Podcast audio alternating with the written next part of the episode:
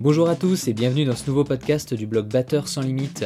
Aujourd'hui j'accueille Pierre-Emmanuel Desfray, alias Piwi, et il va nous parler du lancement de sa carrière grâce à la Back Show, euh, des contrats qu'il a eus en faisant des démos pour différentes marques, de ses compositions symphoniques et notamment de musique de film. Vous verrez que c'est assez incroyable ce qu'il a, ce qu'il a créé en intégrant une batterie à un orchestre et euh, en enregistrant tout ça dans son studio. Je vous rappelle que pour être informé des sorties de vidéos et des podcasts, vous pouvez vous inscrire au partage du vendredi. Tous les vendredis, je partage avec les abonnés à ma newsletter euh, une sélection de, découvertes. Ça peut être une chanson, un batteur, une partition, un nouveau produit que j'essaye, euh, quelque chose qui m'inspire et que je vais partager uniquement aux inscrits à ma newsletter. Pour t'inscrire, c'est gratuit, il te suffit d'aller sur batteursanslimite.com slash vendredi. Très bon podcast. Salut Piwi Salut Aurélien Ça va? Ça va très bien et toi? Yes, yes, ça va. Alors euh, pour commencer, euh, il y a une chose qui m'a étonné en faisant mes recherches, c'est que ta, toute première vidéo euh, YouTube, tu l'as postée il y a 12 ans, en 2007. Ouais. Et, et, YouTube, ça a été fondé en 2005.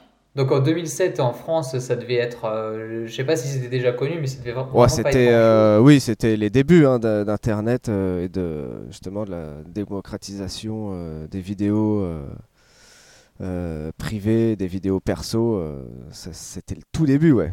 Et, et même moi, ça, ça me servait même pas, ça me servait pas à démarcher encore à l'époque, ouais. Ouais.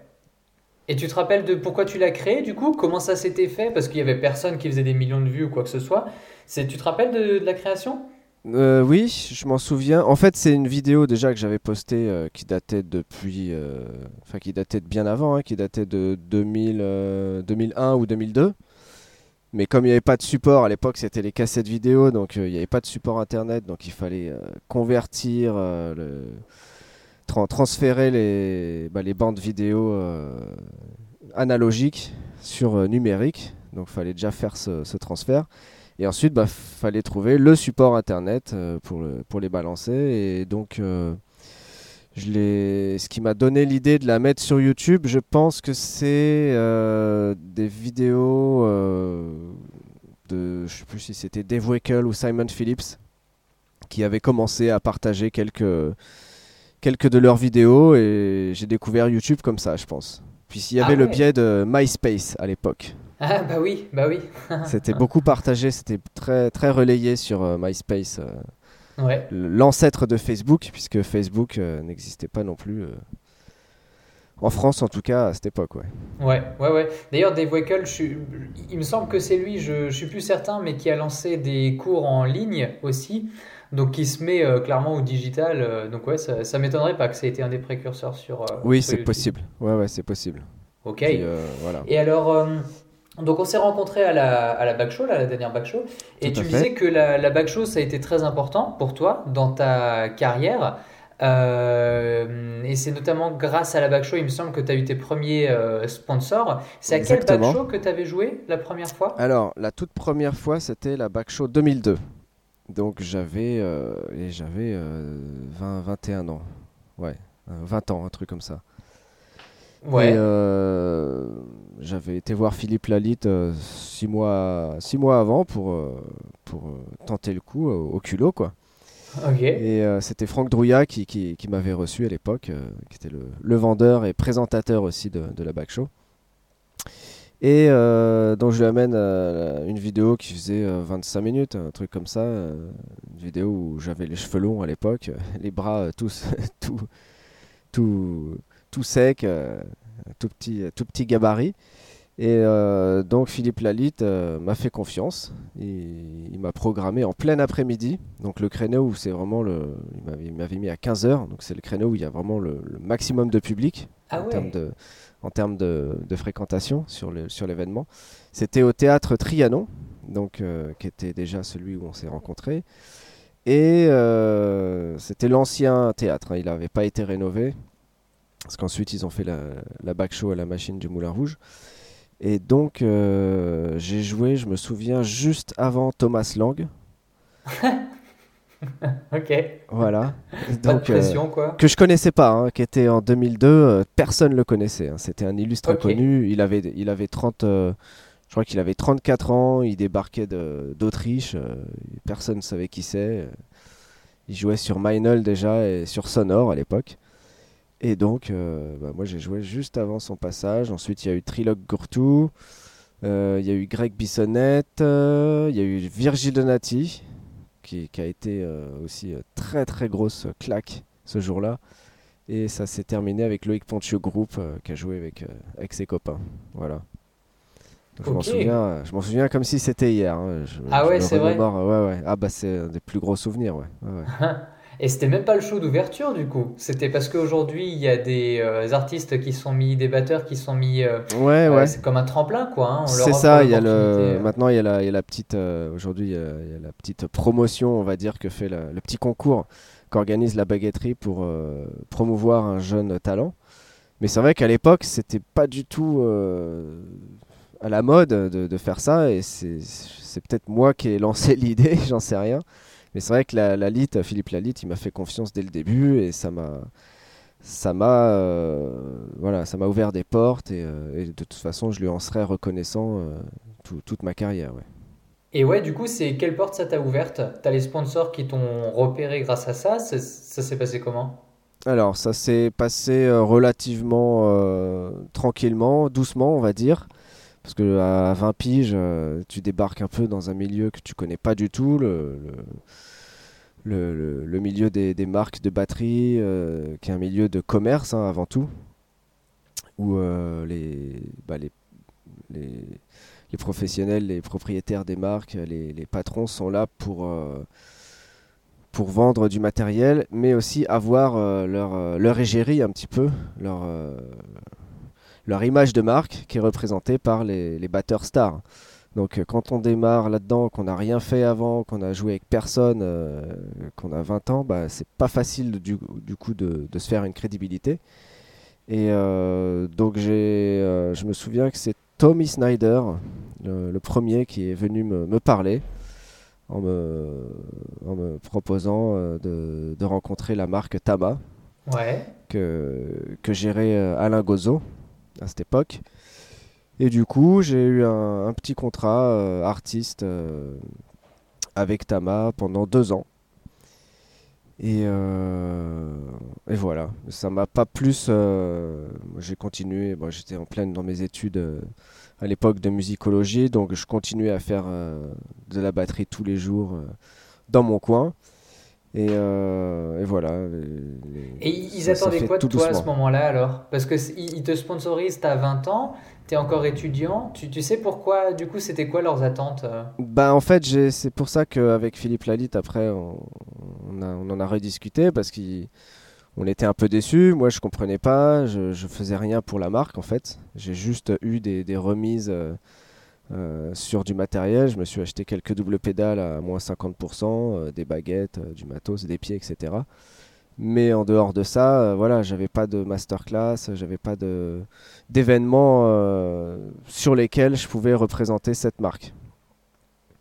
Donc, donc, donc voilà. Ah ouais, donc c'était un peu.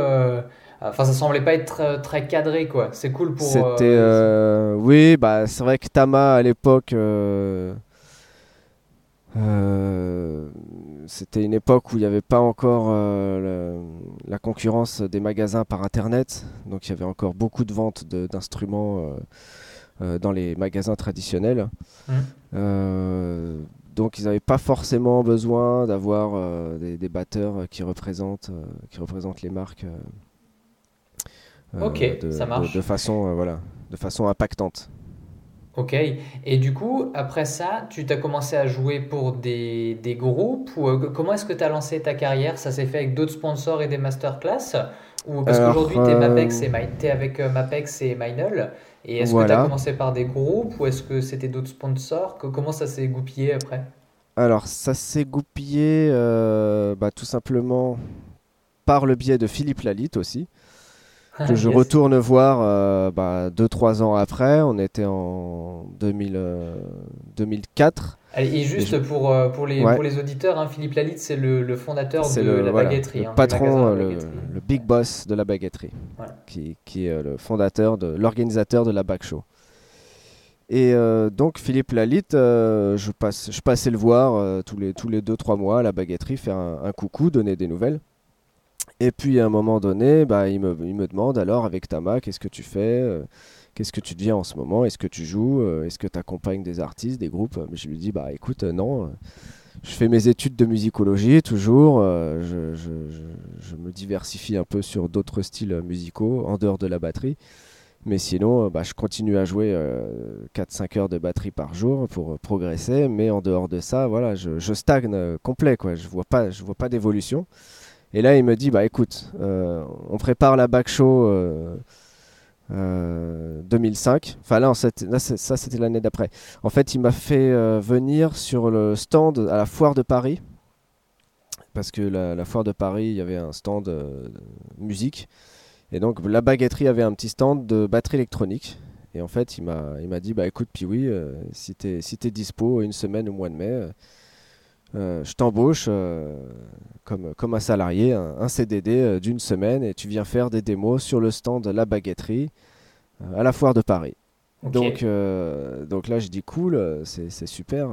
Je me suis éclaté pendant une semaine. J'ai joué, c'est là que j'ai découvert en fait tout le milieu de la batterie électronique. Donc j'avais du, du, Yamaha, du Roland, puis les, les, batteries de l'époque. C'était les TD12, TD20, DT Express, etc. Donc donc c'était du matos euh, maintenant qui est un peu old school. ouais, ouais. et, du coup, bah, suite à ça, euh, j'ai euh, voilà, Philippe Lalitte m'a dit bah écoute, on, refait la back show 2005. Je vais te, je vais essayer de te brancher avec DW. Donc j'ai participé. Connu, DW à cette époque ah oui, DW, c'est très très connu hein, depuis. Euh, DW, ça a fait. Euh, ah oui, ça a fait le buzz dans les années 90-95. Hein. Ah ouais, d'accord. Ouais, ouais, ouais. Ah oui, non, c'est très connu DW. Ouais, ouais, aujourd'hui évidemment, mais je me demandais si à cette époque-là c'était déjà. En fait, ouais, aux États-Unis, c'est répandu comme la marque de lutherie faite euh, à la main sur mesure. Custom, ouais. Drums Workshop.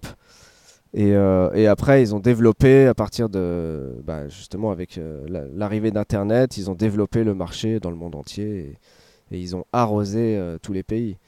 Mais à l'époque, oui, je me souviens que la, batterie DW qui m'avait été fournie pour, le, pour la back show, c'était du très très haut de gamme et ça sonnait super, quoi. C'était monstrueux le, son, de grosses caisses, les tomes, c'était c'était vraiment du, du, très très bon matériel. Et donc, donc ce jour-là, c'est là qu'a été euh, bah, le, on va dire le, balancement dans ma carrière. C'est-à-dire, j'ai pareil, m'a reprogrammé, Philippe Lalitte m'a reprogrammé dans l'après-midi. Et j'ai joué juste avant Mike Terrana. Ah Mike Terrana, qui à l'époque jouait sur, euh, donc sur Minel et sur Drumcraft, je crois, si je me trompe pas. Ou sur Premier, je sais plus, enfin, c'est un des deux. Et euh, Mike Terrana, qui a, qui a, un jeu quand même assez visuel, il était derrière le rideau et il me regardait en fait. Et moi je savais pas qu'il était là. Et euh, il est venu me féliciter à la fin. Il m'a dit Wow, mec, it's amazing. Euh, euh, d'où tu sors As-tu déjà entendu parler des, cymbales Meinl Il faut absolument que je te présente les, les mecs de chez Meinl. Donc il y avait les, deux patrons de, de, chez Meinl qui étaient là. Il y avait le euh, le représentant euh, artiste international Norbert Saiman et, euh, et Bernie Hamon, donc qui étaient là tous les deux et j'ai été voilà j'ai été présenté en direct par Mike Terrana. Ok. Voilà. Et depuis ce jour, bah, voilà, ça a mis un petit peu de temps avant de concrétiser l'histoire parce qu'il y a beaucoup d'échanges de mails. les mails, les mecs répondent trois mois après parce qu'ils ont énormément de, de, demandes euh, et, voilà, ils prennent leur temps pour répondre. Et euh, du coup, bah, suite à ça, euh, j'ai été invité en Allemagne. Donc là, on est en 2006. Et donc j'ai été emmené par Christophe Tack en, voiture depuis Strasbourg jusqu'à Nuremberg, jusqu'à Gutenstetten, c'est là où est le siège de Meinl précisément. Et euh, bah, pendant la route, j'ai fait la, connaissance justement de Christophe Tack, qui est euh, chef produit batterie euh, chez Saiko Musico Import Technico, donc qui distribue Meinl justement, mm. et les batteries Mapex. Donc sur le chemin de l'aller, bah, on, voilà, on fait connaissance, il, voit un peu mon parcours, il m'a fait déjà repérer à la, à la Back Show lui aussi, et il était très content de, m'accueillir dans, les artistes français pour Meinl. Donc j'arrive à l'usine accueilli avec les petits fours, euh, enfin le truc, euh, le truc de dingue quoi. Quand je sais pas, j'avais 20, euh, je devais avoir 25 ans. en 2006 et c'était royal quoi. ouais, j'arrive là-dedans, donc je, parlais un, petit peu anglais, mais j'avais un peu de mal. Puis ils ont, comme ils sont allemands, donc ils parlent, voilà, ils parlent allemand, ils parlent anglais, donc on essaye de se comprendre. C'était des fois c'était un peu chaud. Et voilà, ils me font la visite de l'usine. Et euh, il me donne une, euh, une, sacoche à cymbales, une grosse sacoche que j'ai toujours. et euh, ils me disent voilà, tu, tu, prends ce que tu veux, ce que tu as besoin. C'est Noël, ouais. Et en fait, ce, ce choix s'était fait en amont par rapport à un échange de mails où il m'avait dit voilà, pourquoi tu joues avec autant de cymbales? Parce qu'à l'époque de la back show, quand je l'avais faite déjà en 2002, j'avais oh, j'avais facile entre 15 et 18 cymbales sur mon kit. Donc euh, j'ai un jeu euh, très axé sur les, justement sur les cymbales. J'ai, euh, bah, je sais pas, tu as, vu la, batterie tout à l'heure. Ouais. j'ai 4 Charleston, j'ai 2 Ride, j'ai j'ai 4 crash, j'ai plein de petits accessoires, des splash, des stacks, etc. Donc j'ai énormément de, énormément de choses qui me permettent de, de faire des sons variés. Et c'est ce qui a plu en fait chez Meinl, c'est que je puisse justement sur un kit mettre pas mal de, produits exposés finalement avec un visuel euh, voilà, qui les a intéressés, euh, euh, qui, les a très vite intéressés. Donc suite à cet échange de mails et d'argumentation, tout simplement de me dire bah, pourquoi tu joues avec autant de cymbales, c'est suite à ça qu'ils ont été séduits et, et qu'ils m'ont invité à rejoindre la famille Meinl. Voilà.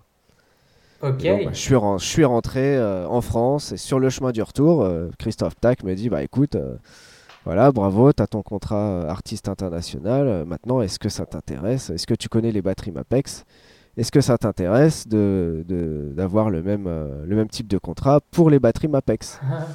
Et là, je dis, bah écoute, carrément, avec plaisir, avec grand honneur même, parce que je connaissais pas bien Mapex, pour être honnête. Mais comme c'était une marque qui, est, en pleine expansion, en plein essor, bah, c'était vraiment le... une superbe opportunité en fait oui, là en plus tu sors, euh, tu sors de l'usine avec ta sacoche de cymbales que tu viens de sélectionner et on te dit ouais sinon tu veux continuer avec les batteries quoi. Voilà, exactement. Donc parce qu'à l'époque euh, je jouais euh, toujours ma, ma première batterie on va dire professionnelle qui était ma, ma première Tama Star Classic hein, sur laquelle j'avais fait la, la, première back show justement. Et, et donc je, je jouais voilà je jouais que là-dessus, j'avais pas d'autre matériel. Donc le fait d'avoir une batterie euh, en tant qu'endorser Mapex mise à disposition par la marque, bah, j'ai pu voilà, j'ai pu pareil choisir le kit euh, que, je désirais euh, sur catalogue. Donc je me je m'étais fait le kit Pro M à l'époque, Pro M Maple. Donc en 22, 8, 10, 12, 14, 16 avec tous les accessoires, les pieds il y avait une quinzaine de pieds donc il y avait pas mal de matos. Ah. Pour toutes les cymbales, voilà. c'est vrai qu'ils ont le hardware aussi. Il y a tout le hardware, euh, les sièges, les pédales, euh, les Janus, euh, les doubles pédales, tous ces trucs-là. puis pareil, comme il y avait euh, fait la percussion aussi, donc j'avais les cloches, les jam blocks, les tambourins, tout ce que j'utilise, les timbales, etc. Tout ce que j'utilise aussi en, complément percussion dans, mon kit. Donc j'ai vraiment eu de la chance d'avoir bah, ce, ce, binôme euh, Mapex Minel parce que les deux se, marient super bien ensemble et au niveau du matériel euh, c'est génial parce que ça, ça, sonne euh, maintenant les, les, kits ça sonne super et et, et, voilà depuis bah, ça fait 2006 2019 ça fait 13 ans que, et toi toujours sur les, sur les, mêmes sponsors aujourd'hui? Voilà ah toujours et là ton kit c'est quel Mapex? Alors là, cette batterie-là, c'est la deuxième donc qui m'a envoyé. C'est la Saturn. Alors je sais plus si c'est la Saturn 2 ou. Je pense que c'est la Saturn 1 ou 2. Donc en 8, 10, 12, 14, 16, grosse caisse de 22. Et donc c'est le kit que j'ai depuis, je crois qu'il m'a été livré en 2008, celui-ci. D'accord, ouais. Et alors là, du coup, tu es équipé, en, à cette époque-là, tu es équipé, tu as tout ce qu'il te faut. C'est quoi le premier groupe que tu rejoins? Alors à cette époque-là, donc je faisais euh, énormément donc de de batterie solo, on va dire, et en parallèle euh, de, mes sponsors acoustiques, j'ai été recruté à la même époque par Roland. Ça, ça s'est passé euh, ouais 2006-2007 à peu près.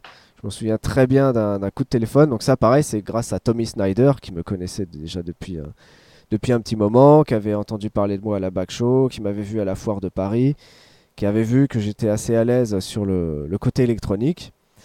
Et donc, euh, j'ai commencé euh, à taffer pour Roland, ouais, c'est ça, début, début, 2007. Et euh, je me souviens, j'étais au ski en 2006. Je venais de démissionner parce que je bossais à la FNAC le week-end pour, pour payer mes études. Et euh, du coup, euh, je pars au ski avec ma copine à l'époque. Et euh, je reçois un coup de téléphone avec mon vieux portable Nokia de l'époque. Petit 33 un coup Voilà, c'est ça. je reçois un coup de téléphone d'un numéro que je connais pas, donc je décroche en plein, plein milieu des pistes. et là, je reçois. donc le mec se présente. Alors, je sais plus si c'était Vincent Rivial ou, ou Lucien Athanas, enfin un des mecs de chez Roland de l'époque, qui me dit Bonjour, vous êtes bien Puis oui, Pierre-Emmanuel voilà, Société Roland, euh, Roland Central Europe. Euh, on a eu votre carte, euh, on a eu vos, coordonnées. on aimerait vous rencontrer pour, parce qu'on cherche un démonstrateur Europe pour les batteries Roland. voilà. Et donc là, ça a été très vite, parce que du coup, bah, je suis rentré de vacances, j'ai été directement dans leur bureau. J'ai rencontré le, je sais pas si c'était, pas le patron, mais c'était le vice-président ou le, le bras droit du, patron euh, Irun, Ravensloot, qui est donc belge, néerlandais. Et euh, ils m'ont fait un petit entretien, j'ai joué, j'ai expliqué un peu, euh, j'ai fait une petite démo en fait à ma façon. Et ils m'ont fait jouer allez, deux morceaux, j'ai joué 10 minutes, ils m'ont dit c'est bon, allez c'est bon, y a pas besoin, j'ai pas besoin d'en voir plus c'est bon, on te, on te prend. Ok, d'accord. Donc ça, pareil, c'est énorme. Euh, je débarque dans une entreprise multinationale euh, qui, qui, est connue dans, vraiment dans le monde entier. Hein. Les batteries Roland, c'est ah pas bah n'importe quoi. Et, euh, et, donc ça a été très vite. Ils m'ont livré la TD20 à la maison avec toutes les, les options dont, dont j'avais besoin. J'avais rajouté pas mal de, de pédales, les KD, KD7 donc c'est des, déclencheurs de, grosses caisses sur lesquelles on peut mettre euh, des caisses claires, des tomes, euh, des, samples, etc. Donc euh, voilà, j'ai été très gâté cette année 2007 hum. avec Roland, Mapex, Meinl qui me faisait confiance. Et donc Roland me faisait travailler énormément. j'ai commencé les démos, j'en faisais entre 30 et 60 à l'année. Ce qui est assez énorme en termes de, en termes de, travail.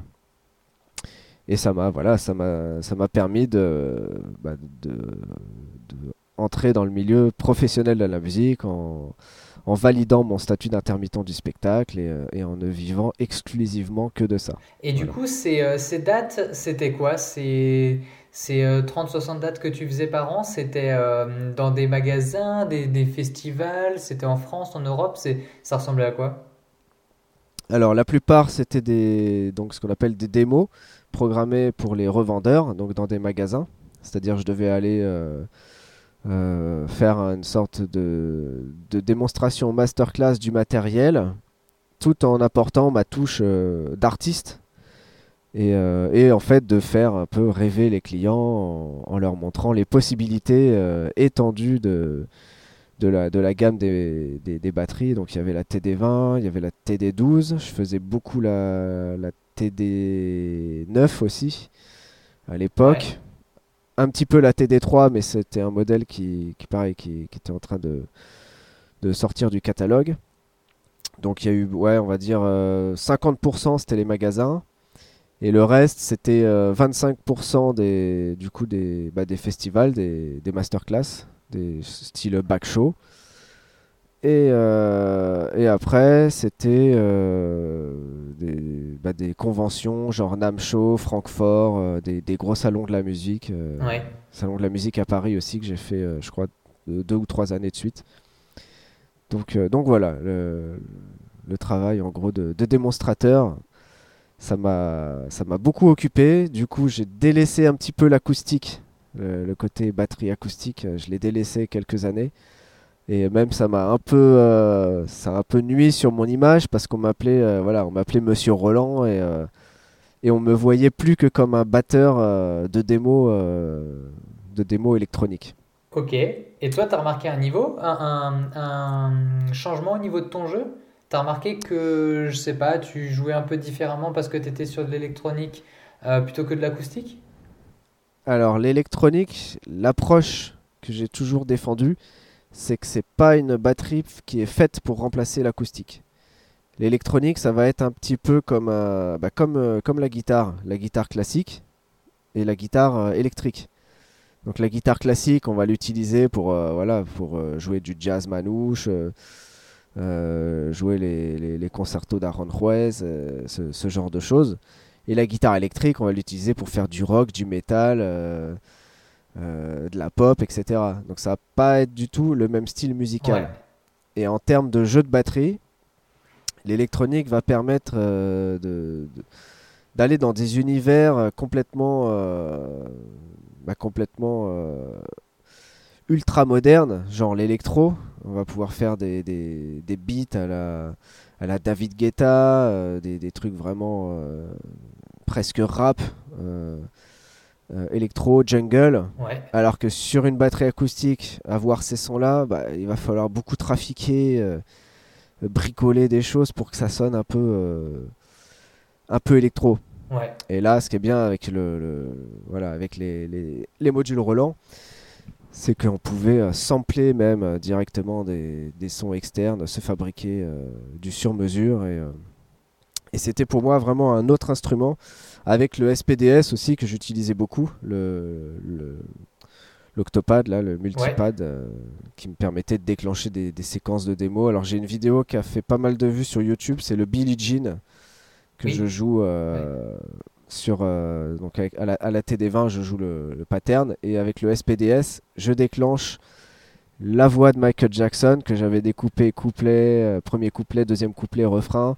Je déclenche la ligne de basse, euh, je déclenche les accords de synthé, les, les, les, les, quatre- les 3-4 accords de synthé euh, qui constituent le, le- bah, la musique. Ouais. Et donc à chaque fois, euh, voilà, ça, ça faisait, c'était mon, on va dire, mon best-seller, on va dire en démo. Ouais. Je, mettrai. ça, ça tout le Pour les auditeurs, hein, tout ça, pour les auditeurs, je mettrai tout ça en les références dont on parle, comme cette vidéo. Ouais. Ce sera dans, Ouais, les, dans les liens de l'article, comme Super. ça on pourra le voir facilement. Voilà. Quoi. Ouais. Impec. Génial. Donc, euh, donc voilà, j'ai- travaillé euh, ouais, 4-5 ans avec Roland, donc, ce qui m'assurait, on va dire, une, euh, une sécurité au niveau emploi, hein, on va pas se mentir, Ouais, hein, bah ouais. c'était euh, assez, euh, assez sympa. Et ensuite, euh, tout ce qui était euh, groupe, euh, bah, c'est venu un peu plus tard en fait. À l'époque, je jouais, alors je jouais beaucoup dans, de- dans des groupes, euh, on va dire amateurs, hein, parce qu'il n'y avait pas de, il n'y avait pas d'enjeu professionnel, de carrière, euh, de, de grosses tournées euh, avec des maisons de disques, des gros labels. Donc, euh, je jouais en fait, je jouais très peu en groupe parce que déjà, ça me cassait les couilles de, perdre mon temps sur des projets un peu bateaux. Ouais, qui, qui, qui, Donc, qui était pas forcément sérieux. Ouais, qui n'était pas, bah, qui était pas d'envergure, on va dire professionnelle. Ouais, ouais, ouais. Donc, euh, donc voilà, je jouais euh, finalement très peu en groupe. Alors c'est ça aussi qui m'a été beaucoup reproché à l'époque, hein, c'est que voilà, euh, Pee-wee, euh, il s'est pas accompagné, euh, euh, Pee-wee, euh, il s'est pas, il s'est pas joué derrière un artiste, euh, il en fout partout, donc ça je l'ai, je l'ai entendu, et, entendu des milliers de fois C'est vrai. Ouais.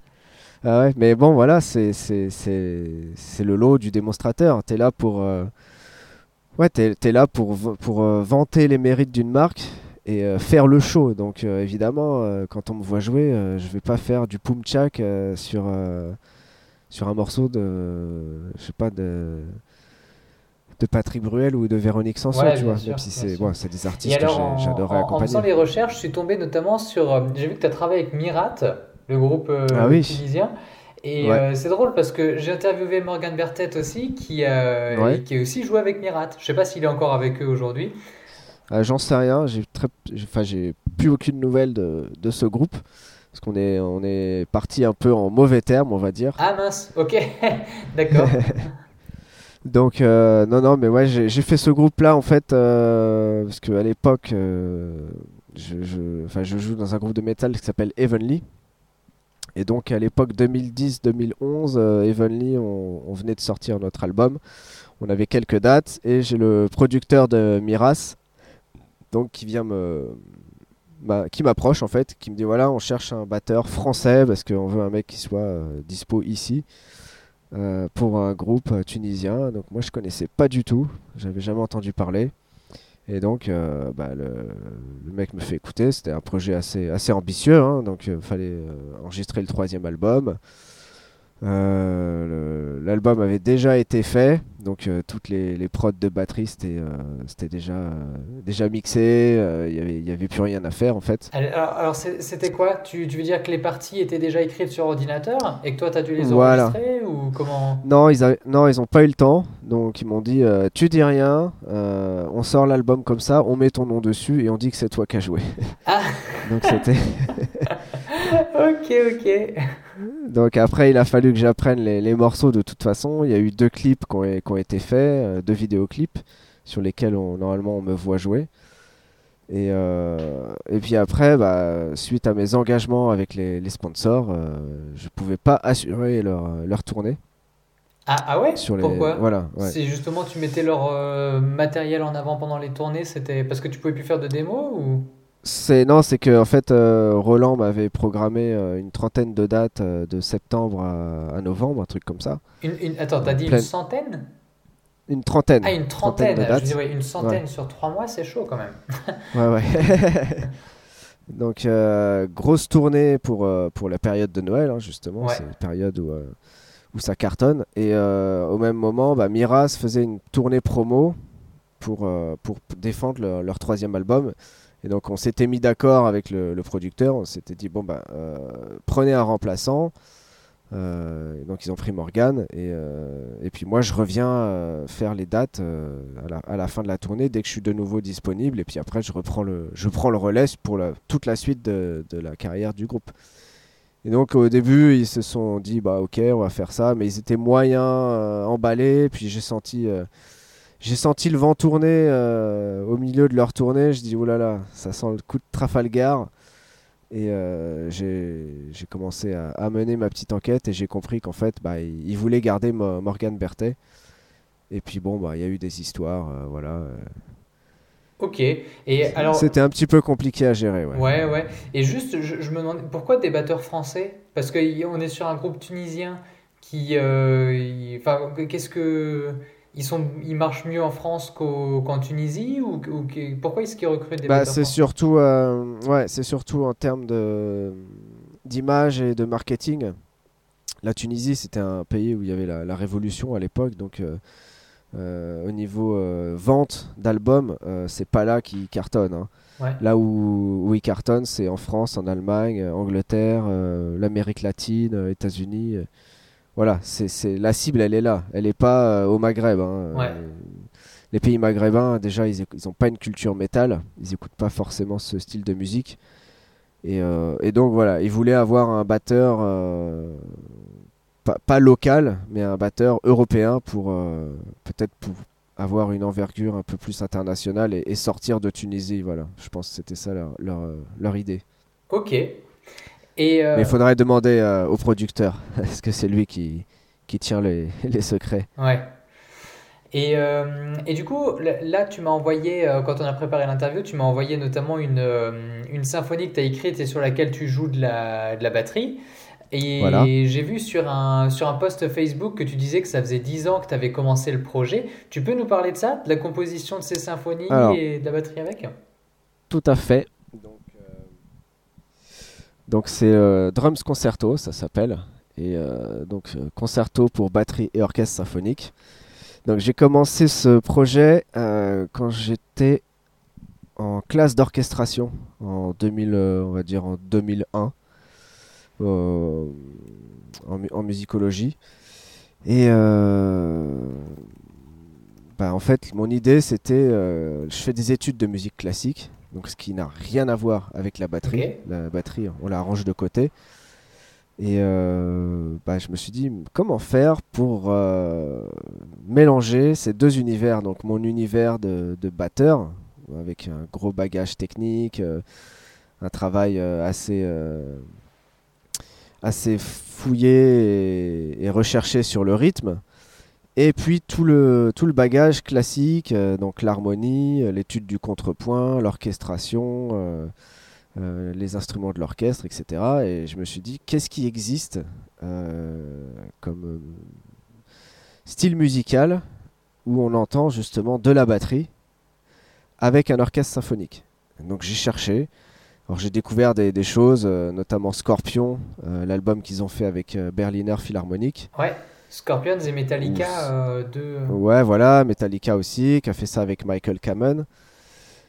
Euh, donc j'ai écouté un petit peu, je me suis dit ok, là c'est pas mal parce que ça mélange un peu le rock, euh, le côté rock un peu métal, euh, mais avec le côté euh, un peu la douceur du classique.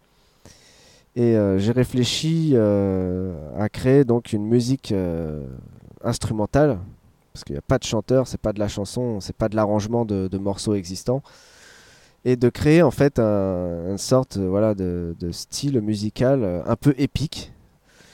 Et euh, à l'époque, bah, j'écoutais énormément de, musique classique, du Prokofiev, euh, Tchaïkovski, Stravinsky, Rimsky-Korsakov, enfin beaucoup de Russes, Berlioz aussi, dans les Français, Paul Dukas, Maurice Ravel, euh, Moussorgsky. euh, Debussy, etc. Ouais. Et euh, je me suis dit, c'est- c'est énorme comme, comme palette de, de, de sons qu'on peut avoir et comme palette de couleurs harmoniques qu'on peut trouver dans, dans, dans ces musiques-là, qu'on n'a pas ailleurs en fait. Il n'y a pas ça dans le métal, il n'y a pas ça dans la pop, il n'y a pas ça dans, dans, le, dans le reggae, ni dans, ni dans le hip-hop ou, ou dans l'électro. Donc il n'y a que cette, euh, on va dire, euh, Ce style de Ouais, cette, composition. cette- qui- cette- cette atmosphère voilà, qu'on retrouve, il n'y a, que ce, voilà, ce- cette atmosphère qu'on a dans le, dans le classique.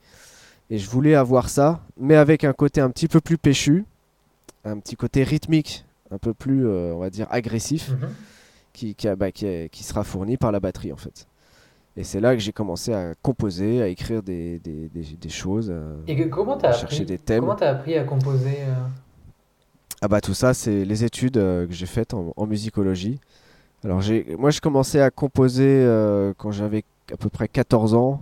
Donc euh, c'est l'âge à peu près où j'ai commencé à apprendre un peu la basse de mon côté. Et puis je commençais à chercher des, des idées de riffs, de compos à la Maiden ou à la Metallica, des trucs simples hein, de, de, de rock, euh, rock metal, hard rock. Et puis euh, bon après je me suis dit euh, c'est bien mais c'est pourri en fait ce que je fais. C'est bien, mais c'est que- pourri. Ouais. faudrait peut-être que j'apprenne à composer avec, euh, avec, des, avec des professionnels, Ouais, avec ouais, des, mecs qui de savent enseigner. voilà, voilà. Et donc bah, j'ai suivi les conseils de, de mon père hein, qui a fait le même cursus, conservatoire, musicologie plus euh, conservatoire national de Paris. Et, euh, et du coup mon père m'a beaucoup aidé aussi, hein, il m'a énormément apporté la culture, on va dire. euh, euh, au sens large, euh, de, de connaître toute l'époque, euh, bah, toute la musique depuis euh, 1000, euh, 1610 euh, jusqu'à euh, 1980. Ah quoi. ouais, d'accord. Donc, euh, Donc ouais, il avait une gros belle bagage. euh, une belle culture Ah, bah oui. Euh. bah, c'est ce qu'on appelle un, voilà, un musicologue, c'est-à-dire c'est t'es expert en, en musicologie, c'est-à-dire t'es euh, t'es capable d'analyser n'importe quel morceau et de, de, de dater, de donner le style, euh, les, les références, les influences. Ah ouais. Et il ouais, ouais. fait quoi du coup? Et- Il est musicologue? Il fait c'est quoi son métier euh? Ah bah, lui, il est euh, pianiste, organiste euh, classique. Et après, il a fait carrière dans l'éducation nationale et il est euh, inspecteur d'académie de musique sur l'académie de Créteil-Paris. Ok. Voilà. D'accord. Et du coup, oui, tu as appris euh, à composer à, à- en musicologie et à diriger. Voilà. Pour ce projet, tu, euh, tu diriges aussi l'orchestre? Alors sur ce projet, comme c'est un projet que j'ai composé euh, à l'écrit d'abord, donc sur euh, on va dire papier à musique, même si c'est du papier virtuel avec Sibelius, Ouais. j'ai commencé en, bah, je me souviens, la première mesure que j'ai composée, c'était euh, en, en- ça devait être en décembre, euh, décembre 2000 ou janvier 2001. C'était ma résolution, on va dire, de, du nouveau millénaire Ouais. me, me dire bon allez je me lance je compose mon, mon concerto et donc euh, j'ai ouais j'ai commencé à composer ça et euh, euh, je m'étais parce que j'étais mauvais hein. à l'époque j'étais j'étais pas Faut bon hein. commencer quelque part. hein, ouais ouais j'étais vraiment débutant donc même si j'apprenais pour écrire allez on va dire une minute de musique je vais prendre six mois Ah oui. ouais, Ah ouais. Bon, après, l'effectif, le challenge était d'autant plus euh, costaud que je voulais écrire donc pour un orchestre symphonique qui comprenait aussi dans l'orchestre un big band. Donc big band euh, pour les amateurs de jazz, c'est la, la grosse section cuivre avec tous les saxophones, euh, section trombone, section trompette euh, multiplié par deux par rapport à un effectif d'orchestre symphonique. Donc faut s'imaginer un orchestre euh, symphonique, philharmonique avec tous les, instruments, les violons, euh, les altos, les violoncelles, les contrebasses devant. Derrière, on met tous les vents, les hautbois, les flûtes, les clarinettes, les bassons. Derrière, normalement, on met les cuivres, les corps, les trompettes, les trombones, euh, tuba, etc. Et moi, j'ai rajouté dans tout ça un big band, donc avec toute la section des sax. Donc j'ai mis deux, deux sax soprano, euh, trois, trois altos, trois ténors, deux barytons. Et j'ai multiplié les, les cuivres euh, par deux. J'ai mis 6 French horn, j'ai mis 6 trompettes, j'ai mis 5 trombones, j'ai mis 2 tubas. Donc on se retrouve avec un effectif au total de 124 euh, instruments. Ouais. Parce que je réfléchissais en fait avec mes profs qui m'expliquaient qu'en termes de volume, la batterie, c'est l'instrument qui est le plus puissant. En termes de, de vélocité et d'intensité, Ouais. la, la percussion en général, hein, Ouais, que ce soit euh, une, une caisse claire, une cymbale, une timbale, c'est l'instrument sur lequel on va pouvoir jouer le plus faiblement possible. Par exemple, si tu poses ton ongle sur une peau de caisse claire et que tu tapotes, bah, ça fait un son, mais il n'y a que- presque que toi qui va entendre. Ouais. Le mec, le mec qui est euh, un mètre devant toi, il l'entendra pas. Ouais. Donc on pourrait écrire ça comme un euh, quadruple pianissimo euh, Ouais. avec euh, PPPPP, tu Ouais. vois. Et de l'autre côté, tu prends, euh, voilà, tu prends euh, la, tu prends Virgil Lonati avec ses bras et ses baguettes en, en 2B. Tu lui dis vas-y, fais-moi un, un triple fortissimo à ta caisse claire en, en, Un rimshot. en aft- ouais, en rimshot. Bah là, euh, tu couvres tout le monde, Ouais. même une pêche de cuivre Ouais. à côté, euh, c'est de la gnognotte. Donc il fallait réfléchir à ça. C'était un challenge aussi en termes d'innovation euh, sonore. De comment, comment un orchestre symphonique peut euh, soutenir un instrument euh, aussi bruyant et surtout aussi volumineux que mon kit personnalisé que j'appelle en fait euh, le Symphonic Drum Kit. Et du coup, tu as joué avec un orchestre ou ça a été enregistré à part? Parce que oui, le, pareil, je mettrai des liens hein, pour que qu'on puisse écouter tout Ouais, ça. Oui, oui, Et ça, ouais. euh, est-ce que ça a été enregistré séparément ou est-ce que tu as effectivement joué avec un orchestre? Alors, bonne question, parce que justement, à, à cette époque, euh, j'étais tout nouveau, hein, j'étais encore étudiant, donc j'utilisais les, les VST, comme on dit, les instruments MIDI. Donc euh, là, on est en 2002, hein, donc euh, t'imagines qu'il n'y avait pas Vienna, il n'y avait pas, il y avait, euh, il y avait pas East West, il n'y avait pas toutes les banques de sons qu'on a aujourd'hui. Et surtout que je connaissais non plus aucun musicien. hein. J'étais euh, Ouais. j'étais dans mon monde de la batterie. Donc je m'étais fabriqué une banque sur mesure avec quelques instruments que j'avais à la maison. Donc j'avais un violon que, que j'ai toujours, hein, qui est le violon de ma grand-mère, euh, que j'avais samplé en fait pour avoir, euh, voilà, j'avais j'avais pris les notes un petit peu une par une et j'avais samplé euh, Ah, chacune des notes. Je m'étais fait, je m'étais fabriqué ma banque de sons. Ok, ok. ce qui me permettait d'avoir un petit rendu, on va dire, un peu plus réaliste. qu'un son MIDI Windows 16 ou 32 ah ouais, bits. éclaté quoi. Et pareil, j'avais, je m'étais acheté un trombone aussi et une petite trompette d'occasion, donc j'avais commencé à sampler mes instruments pour pouvoir avoir voilà, une réponse en termes audio et MIDI qui soit assez, assez proche euh, de, ce que je voulais. Même si on était à des années-lumière euh, de, l'enregistrement réel que, qui est dispo sur YouTube. Donc euh, j'ai commencé en fait à, enregistrer les instruments réels, donc avec, en faisant venir des musiciens pros dans mon studio, en, en les faisant venir par petites sections.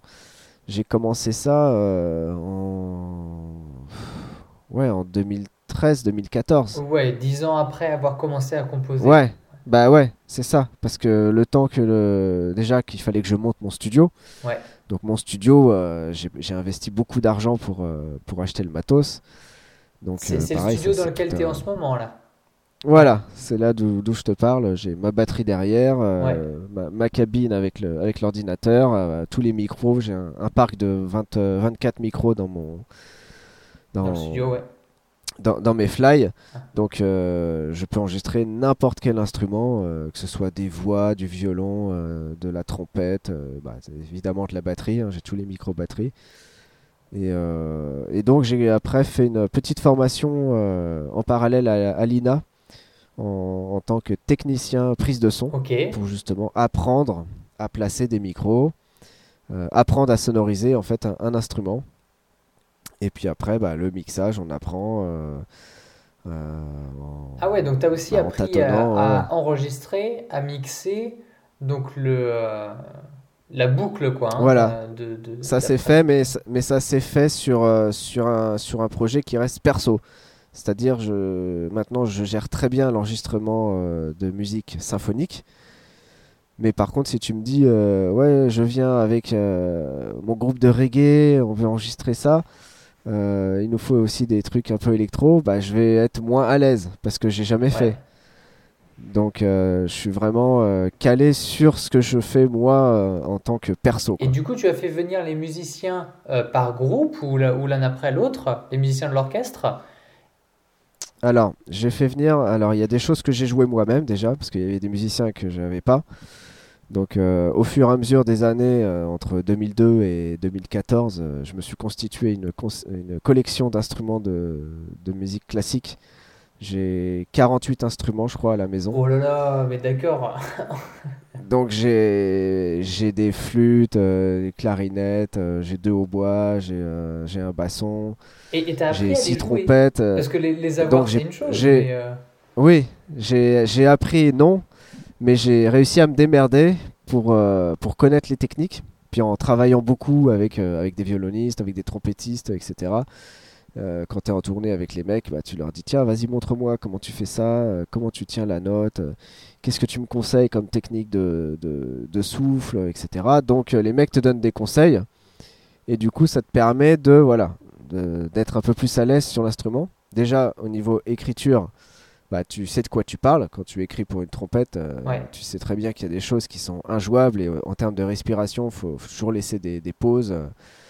Euh, alors que sur les cordes, les mecs ils peuvent jouer non-stop puisqu'ils ils ont, ils ont rien dans la bouche au niveau respiration. Donc, donc ça va être voilà, ça va être tout cet apprentissage bah, que j'ai fait surtout dans mes études de musicologie parce qu'on avait un, un cursus d'orchestration qui était assez costaud avec un, prof du CNSM. Et euh, le cursus durait un an. Et en fait, sur euh, un mois, on apprenait euh, un instrument entier. C'est-à-dire, on apprenait qu'est-ce qu'un violon, qu'est-ce qu'une contrebasse, qu'est-ce qu'une flûte. Et on avait 6 heures, de cours par, six heures de cours par jour uniquement sur ces, instruments-là. Ce qui fait qu'à la fin de, du cursus de chaque instrument, bah, la moitié des étudiants euh, se disaient bon bah je vais en acheter un comme ça j'en aurai un à la maison et je pourrais voir euh, moi ce que je peux inventer de nouveau dessus, ce que je peux rechercher. Parce qu'il on, travaillait aussi à l'époque en partenariat avec euh, des profs de l'IRCAM, qui est l'institut de recherche sur la création en acoustique musicale qui est à Beaubourg. Et donc voilà, on avait des, instrumentistes de l'ensemble intercontemporain de, Paris qui, qui, venaient nous, nous apprendre voilà ce qu'on peut faire avec une flûte, voilà ce qu'on fait avec un hautbois. Et on découvrait des sonorités que, enfin, même aujourd'hui, on sait, on sait même pas comment on fait, on sait même pas comment on les écrit. Donc euh, moi je me suis dit bah allez, je vais m'acheter tous les instruments un par un. J'ai euh, commencé ma petite collection euh, sur les sur les ventes aux enchères et je me suis constitué comme ça mes mes instruments en, y jouant un petit peu tous les jours dessus pour pour tâtonner déjà quand j'écrivais, quand je composais, pour rechercher des idées, voir si c'est facile dans les doigts, etc. Et ensuite, bah, quand il a fallu mettre à l'enregistrement, bah, c'est là que j'ai réfléchi. Je dis bon, il y a des choses que je peux pas jouer. Donc là, je vais appeler des, des, musiciens pros ou des potes qui vont venir faire ça à la maison euh, euh, bénévolement pour me rendre service.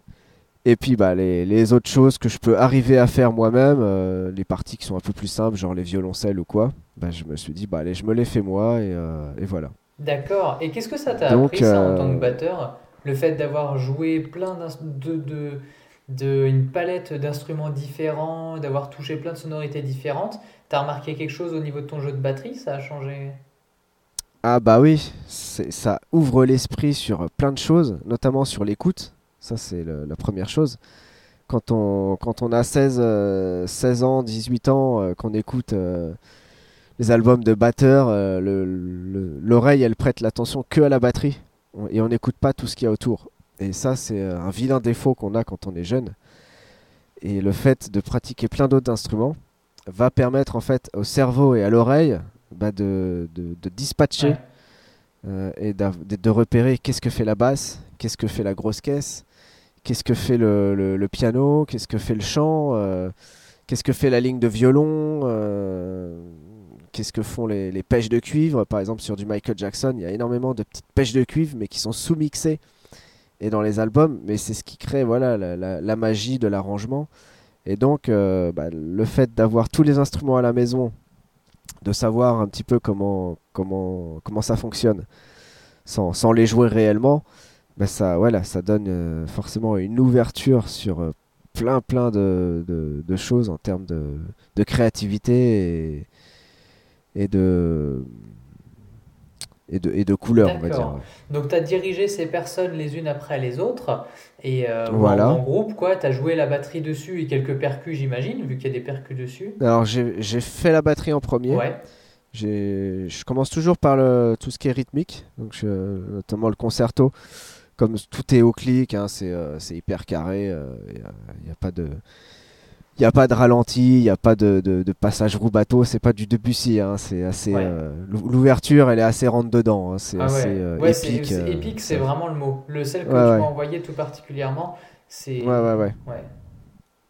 Donc c'est 1, 2, 3, 4, ça part direct. Donc tout est, tout est calé rythmiquement sur la batterie. Et ensuite, j'ai fait jouer les, bah, les musiciens. Euh, en, leur, ils ont leur partition. Hein. j'ai édité les partitions de chaque instrument. Et moi, je, je les dirige. Puis je leur donne euh, plus d'indications. Si je leur dis non, mais là, faut que tu ailles beaucoup plus fort, hein, mec. Tu as, 120 musiciens derrière toi. Donc euh, là, on t'entend pas. donc des fois, faut. Voilà. Les gens sont un peu timides parce qu'ils connaissent pas ton projet. Ils savent pas la couleur que tu veux leur donner au rendu final. Alors toi, dans ta tête, tu sais ce que tu veux entendre, quoi. Tu sais exactement. Euh, donc, là, euh, toi de les diriger. Voilà, faut bien.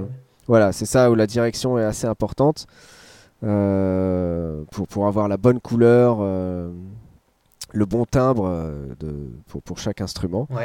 Et ensuite, bah, tout le travail, ça, l'enregistrement finalement, c'est c'est ce qui prend. Bon, quand, quand, moi je fais des prises de violoncelle, évidemment, je vais passer une semaine. Alors que quand je fais venir euh, mon meilleur pote violoncelliste, euh, bah lui il fait ça en une heure. Donc, donc euh, le, temps de l'enregistrement c'est relatif en fait. Mais par contre le mixage ça prend vachement de temps mhm. aussi. Parce que comme il y a donc il y a en fait il y a 124 pistes, une piste par instrument. 124 pistes. un enregistrement de 124 mais, pistes. mais en fait, là où, je, où, je permets, où, ça me permet de gagner vachement de temps, c'est que par exemple, il y a, sur les contrebasses, j'en ai mis 10. Et donc, j'enregistre les 10 contrebasses une par une à la suite. Ensuite, je, je, mixe mes contrebasses ensemble en les spatialisant. Donc, euh, piste 1, 2, 3, je les mets devant. 4, 5, 6, je les mets un petit peu derrière. Et 7, 8, 9, 10, je les mets plus au fond. Et après, je bounce ma section contrebasse en une piste stéréo. Ce qui fait que euh, de 10 pistes, j'en récupère une qui est, qui est déjà spatialisée, mixée et qui sonne comme un ensemble. C'est ça qui est monstrueux au- aujourd'hui avec les, les logiciels, c'est qu'on on a des logiciels de spatialisation et de reverb à convolution qui se font, euh, qui se font naturellement en numérique. Et, et ouais, le, le rendu, il est, euh, il est assez Bah, c'est vrai que les, tes enregistrements, euh, enfin, on, on, on, y- on croirait que c'est euh, que ça a été fait ensemble, quoi, que ça a été enregistré ensemble, qu'il y avait une pièce énorme, un truc. euh, Voilà, c'est ça. Donc c'est c'est toute l'illusion. Ouais. En fait, c'est fait chez moi, dans, dans ma cabine à la maison. Et, et donc, ouais, sur un gros projet comme le concerto, où il y a donc contrebasse, violoncelle, alto, euh, violon 1, violon 2, euh, il y a deux parties de percus pour les claviers, il y a la batterie, euh, après il y a les tubas, trombone basse, trombone, euh, trompette, les trompettes piccolo tous les sax. euh, ouais, on arrive en, en gros à un projet à entre 28 et 32 pistes. Ce qui reste du coup un projet assez, euh, assez Ouais. raisonnable en termes de, en termes de mixage. Ok. Sachant qu'après, on va travailler sur les, sur les sections. Donc euh, on va mixer après les cordes, les cordes ensemble. On va mixer donc euh, tous les cuivres, donc euh, les gros cuivres. On va mixer le- le- la partie big band avec les sax. Et ensuite, on va mixer les vents. Donc tout ce qui est petit vent, les, tout ce qui est bois, flûte, clarinette, hautbois, basson, Ouais. etc. Et donc, euh, donc on arrive après à un, un rendu au niveau du mix où on y voit un petit peu plus clair et où c'est plus facile déjà de, voilà, de, de faire sortir le, le son, euh, le, le mixage euh, tel qu'il est, voilà, tel qu'il est Ouais, voulu. ouais. Et alors, du coup. Donc là-dessus, j'ai Ouais, pardon, vas-y. Là-dessus, du coup, j'ai acquéré une grosse expérience en, en termes de justement d'un son, si on peut Ouais, appeler ça bah de l'ingé son, hein, parce que j'ai pas du tout de, de diplôme d'ingénieur du son. Mais, euh, mais ce qui me permet bah, du coup aussi de, de faire de la musique de film et, et de pouvoir travailler maintenant avec euh, n'importe quel, euh, n'importe quel orchestre, que ce soit un orchestre en studio ou un orchestre en live. donc voilà. Et oui, maintenant, du coup, tu, tu composes avec euh, des. euh, tu composes pour des musiques de films, Voilà. euh, notamment le, le court-métrage Asmeta pour lequel tu as eu un, un prix. C'est ça. Tu, tu peux nous parler de ce projet? Bah, c'est un projet qui n'a rien à voir avec ma carrière de batteur. hein. C'était vraiment un, un projet en parallèle. Donc ça a été fait en 2000, euh, ouais, 2012-2013 avec un, un pote qui était réalisateur et qui s'est dit euh, j'aimerais bien faire un film, euh, une sorte de préquel à 2001, l'Odyssée de l'espace de Stanley Kubrick. Donc je sais pas si tu l'as vu ce, ce film. Ouais, euh, bah, bien sûr. un film légendaire et mythique. Ouais. Et on s'est dit, notre question c'était, mais d'où vient le monolithe en fait? Ah, ok, ouais. Quelle est l'origine de, de ce, de ce truc? Ouais. Et nous, on s'est, on s'est donné un, un challenge, on a été culotté, on s'est dit, bah, on va faire un préquel où on donne l'explication. Donc euh, le film a été produit par Allociné. Donc on a eu, les, on a eu un petit, euh, une petite production par le, le PDG d'Allociné qui nous, qui nous a permis de, de créer le film. Et euh, c'est un film muet, donc c'est-à-dire c'est un film uniquement avec des images et, et, de, la, et de la 3D en fait. C'est un film d'animation. Ok. Donc, et du coup, bah, il fallait une musique. Et, le film commence par une citation de Kubrick qui, dit en, anglais euh, euh, J'aimerais bien un jour faire un film sans acteur, sans aucun dialogue, où seule la musique euh, serait créatrice des émotions et générerait justement le, ressenti du spectateur. Et après, il dit J'aimerais faire, mais je, ne peux pas le faire car aujourd'hui ceci est impossible.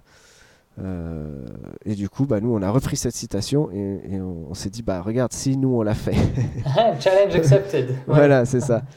Donc, c'était un peu, euh, voilà, un peu gros, euh, un peu démesuré comme, comme truc, mais du coup, on, s'est on s'est pris au sérieux là-dessus. On l'a vraiment fait de façon très très pro.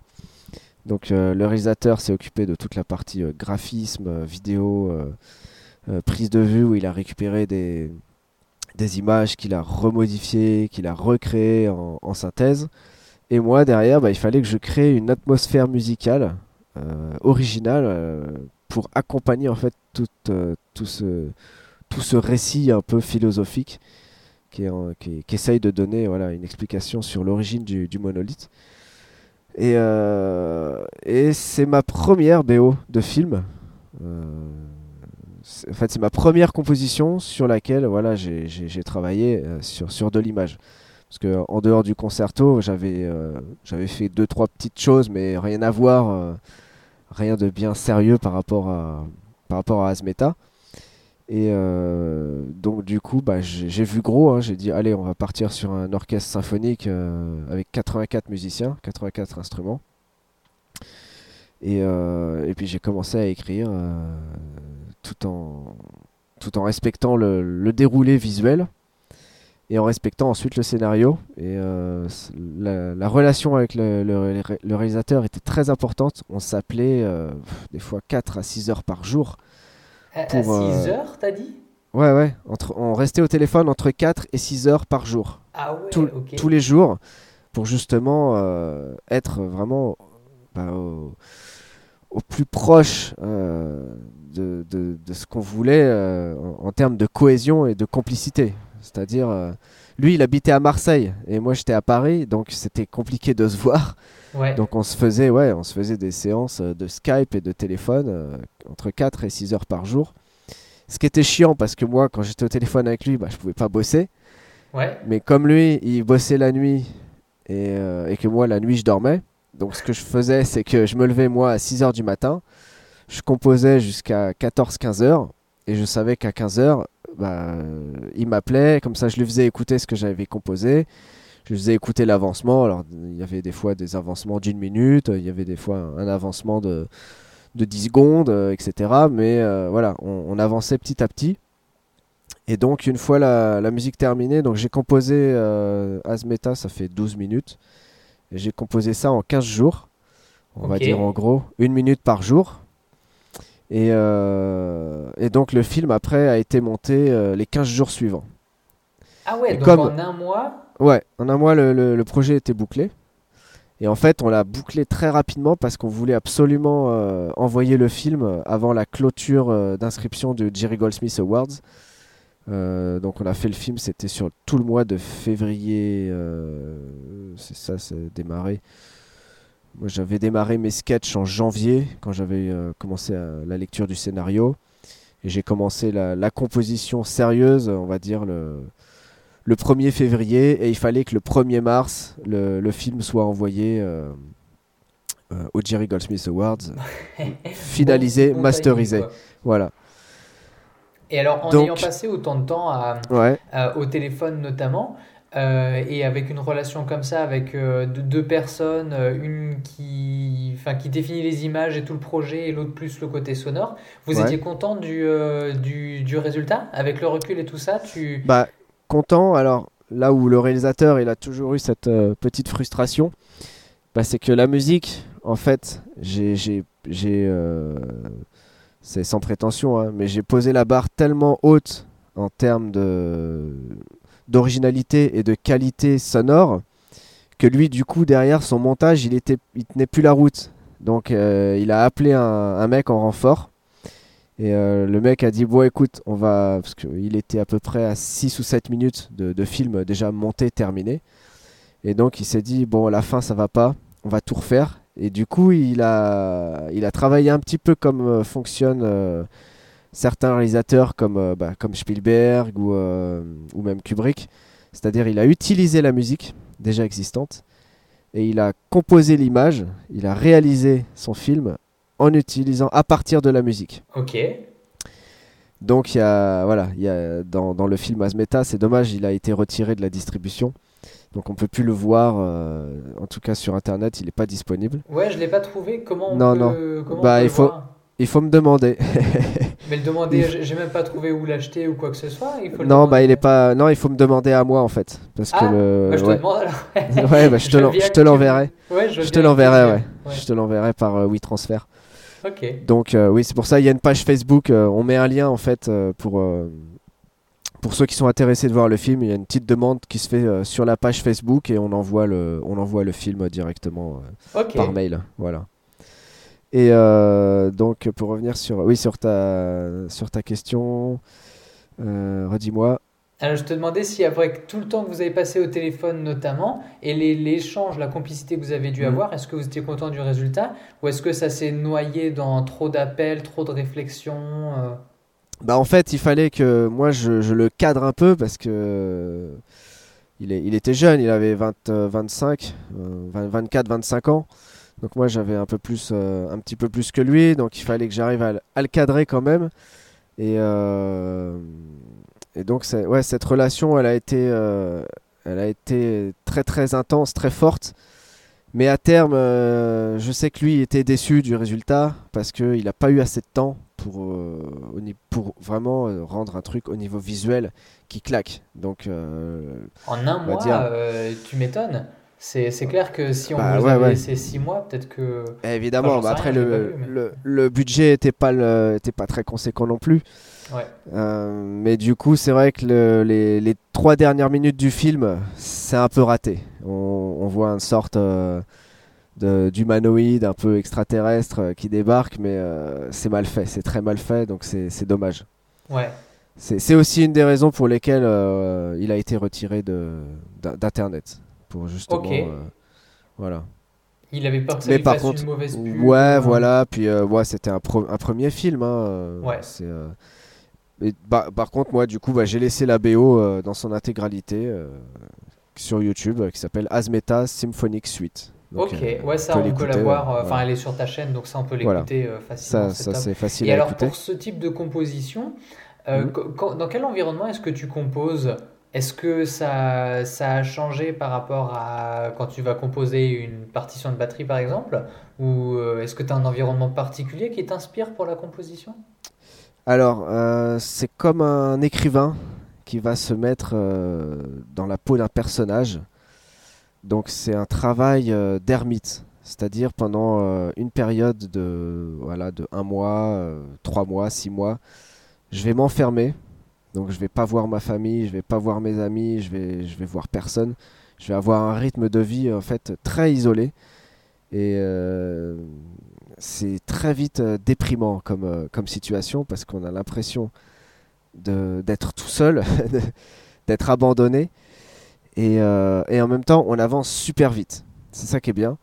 Et c'est là, moi, où j'ai pu vraiment apprendre à me connaître et apprendre à voir mon efficacité. C'est-à-dire qu'en 15 jours, bah, j'ai réussi à composer 12 minutes de musique. qu'avec le concerto, je mettais un an pour faire une minute. Et, là, et là, je m'étais dit, bon, ok. Donc en fait, quand j'ai un challenge et quand j'ai euh, des deadlines et de la pression derrière, j'arrive à être hyper efficace. Et, j'ai pris en niveau, évidemment. En termes de, niveau, j'ai vachement euh, progressé.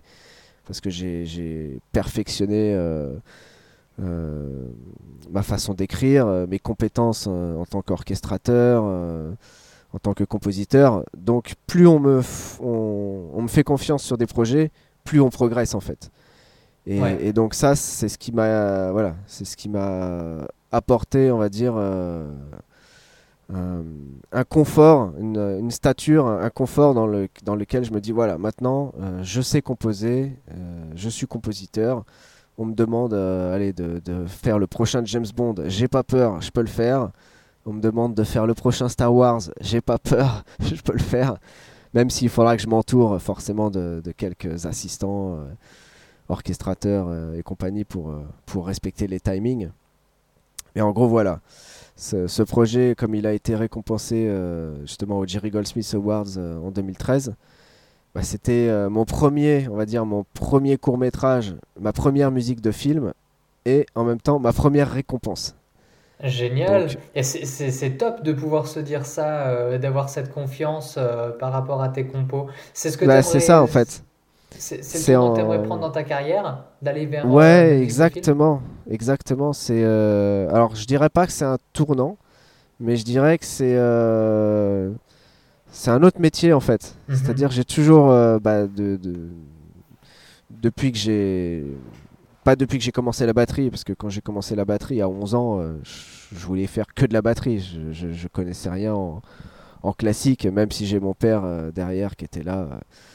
pour, pour me faire 8 heures de piano que j'entendais en permanence. Mais, mais du coup, ça a pris un tournant, je dirais, dans, pendant mes études, dans les années euh, 99-2000, où là, je me suis dit, euh, mais j'aimerais bien quand même euh, réussir à, à faire de la batterie et à composer de la, de la musique symphonique.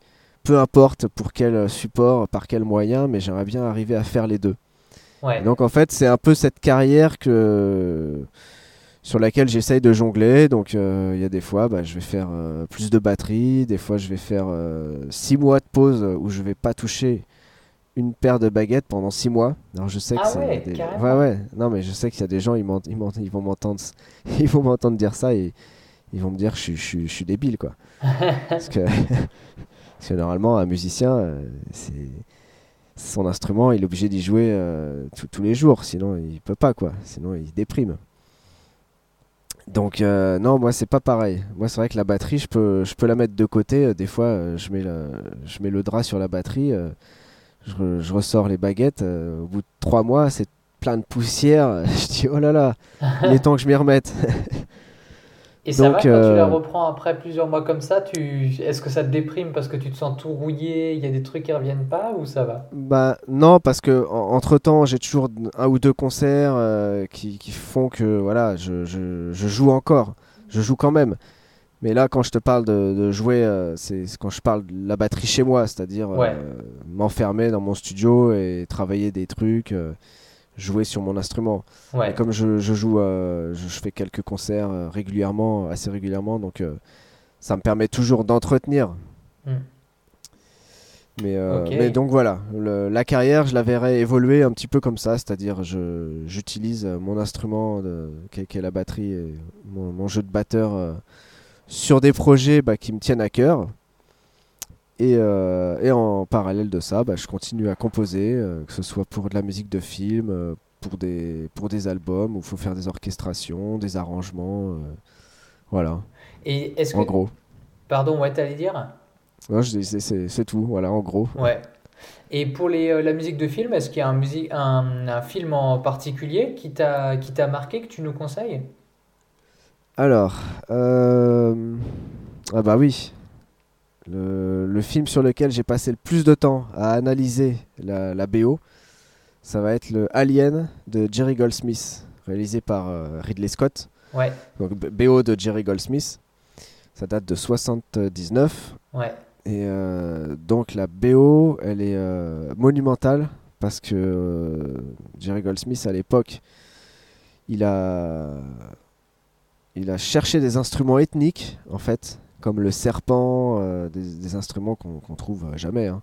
des instruments de collection qui sont assez rares.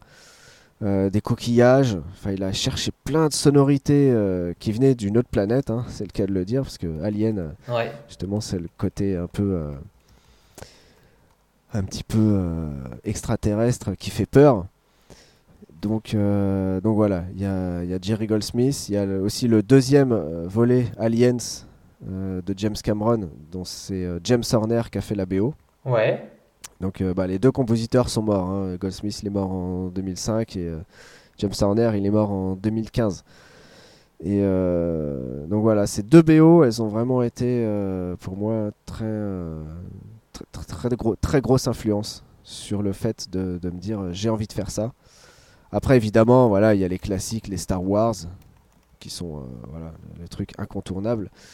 Mais je préfère encore plus euh, Indiana Jones dans les, dans les trilogies. Ah ouais, Je trouve la- John ouais. Williams aussi. Ouais, ouais, ouais, John Williams, euh, Indiana Jones, c'est vraiment le truc qui m'a beaucoup marqué euh, gamin. Plus que Star Wars d'ailleurs. Ouais, Après, il y, a les- il y a les James Bond, évidemment. ouais, Les James Bond, ça c'est incontournable. Musique de Monty Norman pour le thème, qui a été repris par John Barry, euh, arrangé à toutes les sauces, euh, funk, disco. euh, donc même David Arnold a fait des choses super au niveau électro sur les James Bond. Et puis après, bah, j'aime beaucoup justement tout ce qui est épique, donc ce qui va être tout ce qui est Wagner. Euh, Prokofiev, etc. Les, les films anciens de Eisenstein, euh, les films des années 30-40. euh, pareil, Bernard Herrmann pour les films d'Hitchcock. Ouais. C'est vrai que la, la musique est assez, assez imposante. Et puis après, voilà, les, Et- Alan Silvestri et compagnie. voilà. Et tu, tu, si tu comprends l'anglais, il y a euh, The Soundtrack Show, un podcast qui est juste Ouais. génial, qui est fait par un Américain. Et qui a fait des épisodes, il fait des épisodes assez longs en plus, il rentre dans le détail et il a, il- c'est un gros fan de John Williams. Donc John Williams qui est, euh, qui est le, le- qui est tout le temps avec Spielberg euh, sur les Indiana Jones et, et compagnie. euh, il, il a donc du coup il a beaucoup parlé de lui, euh, bah, qui a fait Jaws aussi, le de ouais, la ouais. mer. Ouais. Et, et il a fait un, enfin il en parle souvent et ses épisodes sont vraiment très très bons. Il parle de musique de film du coup et il les analyse, il, il les présente Ouais, à chaque fois. je regarderai. C'est pareil, je mettrai dans les références. C'est génial, c'est vraiment un podcast de très bonne qualité. Comment il s'appelle le mec qui fait ça? Euh, euh, J'aurais pu te dire. Ouais. Il, y a- il, il le dit toujours au début, mais je me, je me rappelle pas. Mais le nom du, du podcast, c'est The Soundtrack Show. D'accord. Ouais. Je regarderai parce que peut-être que je le connais. Parce que je suis abonné beaucoup sur les, les pages Facebook de Orchestration Online, Ouais, euh, Thomas Goss et compagnie. Donc c'est des voilà, Ouais, c'est- des mecs qui sont assez assez actifs euh, sur euh, sur Internet pour ça. Ok. Et, euh, et de manière générale, pour retourner à la batterie, Ouais. euh, est-ce que est-ce que tu as un challenge en ce moment? Quelque chose de particulier? Ça peut être, euh, je sais pas, l'inspiration, la compo, un truc technique. un- C'est quoi ton challenge en ce moment à la batterie? Eh ben, mon challenge, c'est que j'aimerais bien sortir une méthode, mais alors j'en avais parlé un petit peu avec Dom Famularo, et euh, lui, il connaît, euh, on va dire, 99% de ce qui se fait en, en matière pédagogique dans le monde. Ouais. Et euh, je lui avais expliqué mon concept, et il me disait, bah, c'est dommage parce que tu te situes un petit peu entre, euh, entre le concept de Marco Minman et, euh, et, et Virgil Donati et Thomas Lang. Donc, ça, c'est vrai que ça m'a ça m'a un peu freiné du coup. Parce que je me dis, faire, un, voilà, faire une petite méthode qui reprend un peu les mêmes concepts de- des- des autres, bah, ça n'a aucun intérêt au final. Ok. Donc, euh, mais après, techniquement, euh, voilà, je sais que c'est un challenge qui est, euh, qui est assez balèze. Parce que l'idée, c'était de, de partir sur des, sur des polyrythmies où tu découpes le corps en, en cinq parties. C'est-à-dire, tu découpes ton corps en deux en divisant le haut et le bas. C'est-à-dire, les mains, les mains droite et main gauche, jouent quelque chose pendant que les pieds font un ostinato. Mhm. Ensuite, tu fais l'inverse, c'est-à-dire c'est les mains qui font l'ostinato et c'est les pieds qui jouent quelque chose, Ouais. qui jouent une mélodie. Alors ça peut être avec des charlets, avec des, avec des tambourins aux pieds, des cloches, hein, c'est pas forcément que de la grosse caisse. Et ensuite, tu fais pareil, mais euh, côté latéral, c'est-à-dire tu mets le côté gauche de ton corps, donc pied gauche, main gauche, qui joue une mélodie, et euh, pied droit, main droite, qui joue l'ostinato. Ok. Ouais. Voilà. Après, tu inverses. C'est Ouais. euh, pied, pied droit, main droite qui joue euh, la mélodie et le côté gauche qui joue l'ostinato. Et ensuite, tu croises. Ouais. C'est-à-dire, tu mets euh, main droite, pied gauche Oh là là, mais. et puis euh, main gauche, pied droit. Ah ouais, Donc j'ai écrit, j'ai écrit, le, j'ai écrit le- les trois premières pages avec les, justement les ostinatos, les, les rythmes en question. Sauf que maintenant, bah, il faudrait que je développe chaque pattern. euh, chaque pattern, en, en gros, fait une page. Et sur euh, donc 5, divisions du corps, euh, il y a une, une vingtaine de patterns. Ça ferait 5 x 2, 10. En gros, ça ferait une centaine de pages. Ouais. Ouais, ouais. Et euh, là, ce ouais, que je m'étais dit, euh, ce que je m'étais dit avec Dom Famularo, c'était de faire, euh, de travailler chaque exercice tout seul et d'en faire une vidéo. Comme ça, je dis voilà, vidéo numéro 1, Ouais. mélodie 1, voilà, le, le haut, le bas, Euh, vidéo numéro 2, on croise, euh, etc. Mais en fait, euh, voilà, j'ai pas le temps. Et puis euh, techniquement, ça demande tellement de, de travail en amont. Pour, euh, parce que c'est bien de l'écrire, mais ensuite faut le jouer. Ouais. Et, et là, quand tu dois le jouer, ça se complique. Ouais, ouais, ouais. Ouais, parce que là, ouais, t'as, t'as un bel exercice mental et de, de polyvalence. euh, Ouais, c'est ça. Bah, je l'avais, je l'avais appelé euh, ce, ce- je voulais appeler mon, mon bouquin Extrême Indépendance. Ok, ouais. Et en fait, je me suis rendu compte que en, en bossant les, les cinq premiers patterns, bah, je me suis rendu compte que bon, ok, c'est bien, mais euh, quand tu l'écoutes à l'oreille, en fait, tu, tu sais pas, parce que tu sais pas qui, quel élément joue quoi, parce que c'est la même chose. Ouais, Que tu, que tu fasses euh, un paradiddle avec les, avec les pieds, euh, enfin que tu fasses un paradiddle avec euh, le côté gauche, ou côté le gauche droit, au ouais. côté droit, même si tu changes les, les instruments, forcément, au niveau de l'écoute, finalement, c'est pas flagrant. Ouais, Donc, euh, c'est un concept qui peut marcher peut-être en vidéo, mais en tout cas, au niveau de l'audio, c'est pas non plus, euh, c'est pas flagrant, flagrant. Et ensuite, euh, en termes de vente, au niveau pédagogique, bah, ça, ça, ça va s'adresser à qui? À, des mecs qui ont envie de, de bosser les trucs extrêmes, Ouais. ce qui est assez rare. hein. Il n'y aura pas beaucoup de mecs intéressés là-dedans.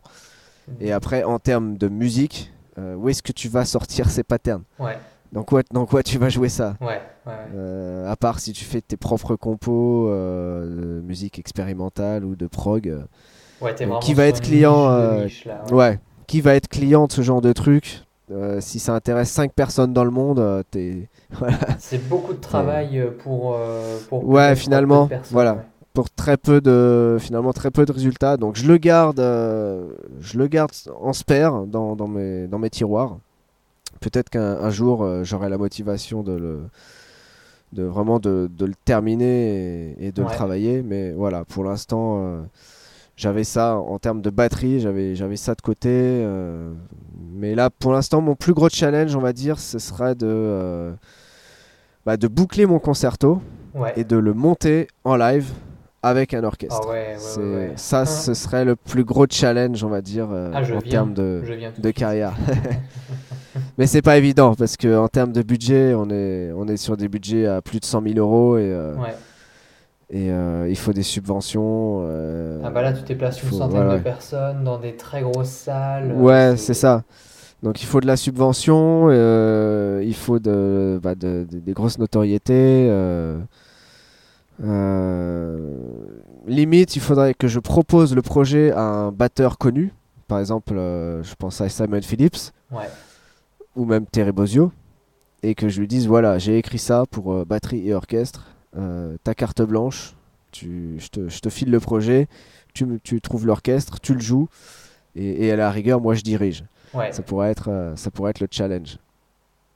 Mais bon, voilà, tout ça pour l'instant, c'est juste dans, les, dans les tiroirs, dans les idées. Donc euh, on verra. Ah, Après, écoute, t'es avoir- pas vieux, hein. T'as le temps de développer le truc et... euh, ouais, Ouais, ouais, ouais, ouais, c'est sûr. Mais voilà, il faut bien, bien. Il y a une stratégie à mettre en place. Il faut bien réfléchir à comment mar- au niveau euh, marketing euh, vendre le truc, euh, au niveau des contacts à avoir, etc. C'est Ouais. c'est un- tout un business à, à réfléchir. Ok. Et en termes d'exercice, est-ce qu'il y a un, un exercice à la batterie qui t'a euh, qui t'a fait progresser plus que d'autres ou une prise de conscience que tu as eue en tant que batteur qui t'a permis Eh de progresser plus vite? Euh, on va dire prise de conscience, c'est quand j'ai vu Donati la première fois. Ah? C'est vraiment où là j'ai pris une claque, mais euh, une grosse grosse claque. Je pensais pas qu'on pouvait faire ça euh, en termes d'indépendance en fait et en termes de jeu. Pareil Thomas Lang, ce qu'il a, les, les- les concepts qu'il avait dans les années 2000, euh, c'était complètement inédit pour moi. C'était vraiment des trucs extraterrestres que je comprenais rien. Mm.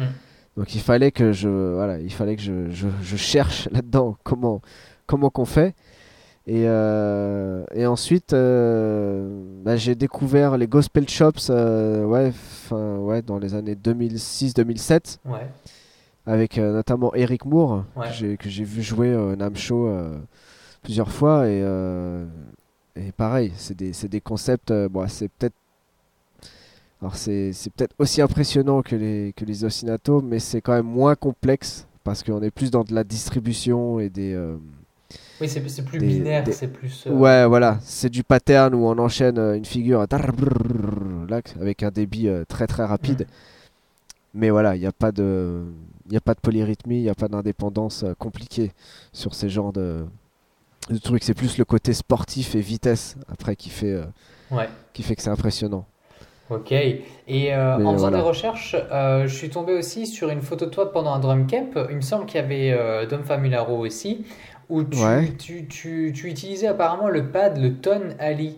Euh, qui dirige ah, les baguettes, oui. qui a des. Euh, c'est ça. C'est assez difficile à décrire. Il y a un pad euh, donc normal et de côté il y a, il y a comme des comme des gouttières. Des, ouais, des tiges. ouais, c'est ça. Des, ouais, des... Dans lesquelles les baguettes vont être donc à la verticale. Alors ça c'est un c'est le concept qui a été développé par un, un anglais. Ouais.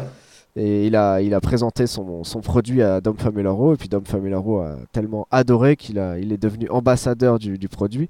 Et en fait, c'est un, un, outil qui te permet de travailler donc, ton jeu de baguette. Donc évidemment en prise, euh, prise timbalier, hein, prise, euh, pas la prise euh, traditionnelle jazz, mais la prise, prise parallèle. Et donc tu peux travailler la prise française, la prise allemande et la, et la prise américaine. Ouais. Et donc ça va te servir, justement, les gouttières te servent à caler tes baguettes dans, dans, le, bon, euh, dans le bon angle, le bon angle d'ouverture pour être euh, voilà, en accent circonflexe, euh, un peu plus resserré, puis après les baguettes complètement serrées en mode timbalier. C'est un outil Ouais, c'est un outil qui. Enfin, moi, j'ai jamais utilisé, j'ai juste vu les photos, je me suis dit, tiens, c'est intéressant. Et est-ce que ça, ça fonctionne vraiment? Tu t'es entraîné avec ça? Bah, ça fonctionne, oui, parce que ça te, ça te permet de travailler sur tous les muscles en fait. Les, les, je sais plus, il y a combien de le muscle, Dom Famularo, il avait expliqué. Il y a 12 ou 13 muscles euh, sur le bras, les tendons, au niveau des doigts. Qui, bah, le fait d'utiliser ces trois positions et de travailler ta, ta, première page de stick control par exemple sur, euh, sur ces trois positions, bah là tu fais travailler toutes les, tous les muscles de, de tes bras. Tu n'en fais pas seulement travailler 5 ou 6, tu les fais travailler tous. Donc c'est pour ça que l'outil est, il est vraiment intéressant. Bon, par contre, il faut y passer du temps. Et euh, des fois, tu reprends une technique euh, que, que, tu maîtrises. Par exemple, tu fais un paradiddle, tu arrives à le faire super vite. Tu te mets en prise euh, au milieu avec les baguettes euh, parallèles, vraiment les unes l'une à l'autre. tu te dis merde, j'arrive plus à jouer. quoi. T'as des, as des fois des, des, des, bah, des patterns, tu es obligé de réapprendre en fait. Ouais. D'accord, ouais, faudrait que je l'essaye, ça j'ai jamais. Euh, ouais, ouais, ouais, ouais. Mais c'est ouais, c'est assez perturbant au début. Hein. Ok, super. Bah ça marche. Bah écoute, merci beaucoup. Et est-ce que tu as un, un, euh, un, coup de cœur, euh, quelque chose que tu aimerais ajouter, quelque chose que tu veux partager pour finir? Bah, j'ai un petit truc à partager là qui va se passer ce mois-ci, à la fin du mois. C'est que toujours dans la BO de film, j'ai relevé le challenge avec un orchestre qui m'a commandé une BO sur un film muet euh, des années 30, un film américain, qui n'avait pas de musique. Et donc j'ai composé 1h10 euh, de BO cette année ah pour une série de ciné-concerts. Donc des ciné-concerts, c'est le truc à la mode où on va voir un film et il y a l'orchestre qui joue la BO en live. Ah, c'est génial, ouais. Donc euh, ça va se dérouler le 30 novembre et le 1er décembre à Paris. Et je suis dans l'orchestre puisque je me suis euh, réservé des petites parties de batterie et percussion euh, pour la BO de ce film. Donc voilà, ça peut être le petit coup de pub que je fais bah, pour, la, fin de l'interview. Ça s'appelle comment Comment il y a un site ou quelque chose où on peut Alors j'ai partagé sur ma page Facebook perso et puis sur ma page artiste. Le, le film s'appelle Hit IT. En, français, c'est Coup de foudre. C'est un film euh, un peu comique, euh, euh, romantique, comique, on va dire, un peu dans le mode un peu Pierre Richard, avec, voilà, avec quelques gags, un, peu de, un peu de séduction, mais c'est un film assez, avant-gardiste pour l'époque par rapport justement aux relations hommes-femmes. C'est assez intéressant à voir. Moi, j'ai vraiment été bluffé quand j'ai découvert ce film. Et donc j'ai composé euh, voilà, la, BO pour, euh, pour petit orchestre. On est en gros une, euh, ouais, 40 musiciens pour, pour jouer ça. Et donc voilà, il y aura deux ciné-concerts le 30 novembre et le 1er décembre.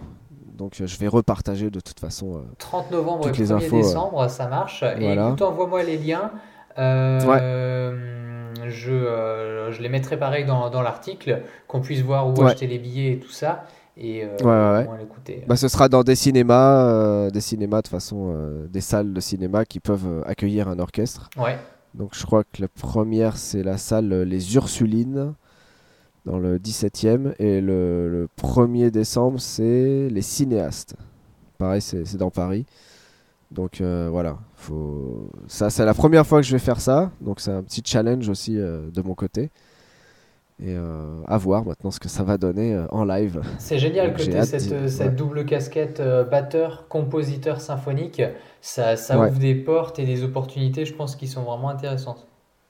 Bah, c'est vrai que c'est c'est un parcours assez original, puisque de, de, ce que je crois connaître dans, dans, le milieu, y a, je crois qu'il n'y a pas de batteur qui fait ça.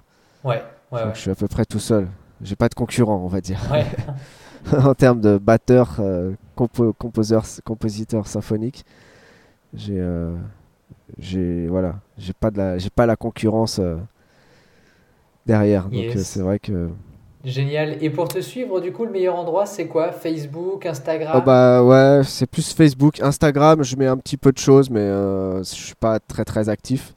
C'est plus Facebook. Piwi des frais, P-I-W-E-E, des frais D-E-S-F-R-A-Y sur euh, Facebook. Exactement, sur Facebook. On peut, on peut m'ajouter. J'ai ma page, euh, j'ai ma page artiste euh, sur lequel il y, a pas mal d'infos. Il y a le concerto notamment qui est mis en, prime time. Génial. Bah, merci beaucoup, Piwi. Bah, de rien. Et puis, bah, merci pour, pour m'avoir pour m'avoir entretenu et écouté. Avec plaisir. À plus. Yes, bye. Merci d'avoir écouté ce podcast, j'espère que ça vous a plu. Si c'est le cas, vous pouvez le partager sur les réseaux sociaux euh, ou le noter sur, euh, sur iTunes, vous pouvez lui mettre 5 étoiles. Je vous rappelle que pour être informé des sorties de vidéos et des podcasts, vous pouvez vous inscrire au partage du vendredi. Tous les vendredis, je partage avec les abonnés à ma newsletter une sélection de chansons, euh, de batteurs, de partitions, produits ou des techniques, quelque chose que j'ai découvert et qui m'inspire et je le partage uniquement aux inscrits à ma newsletter. Pour t'inscrire, c'est gratuit, il te suffit d'aller sur batteursanslimite.com slash vendredi. Merci, à très bientôt.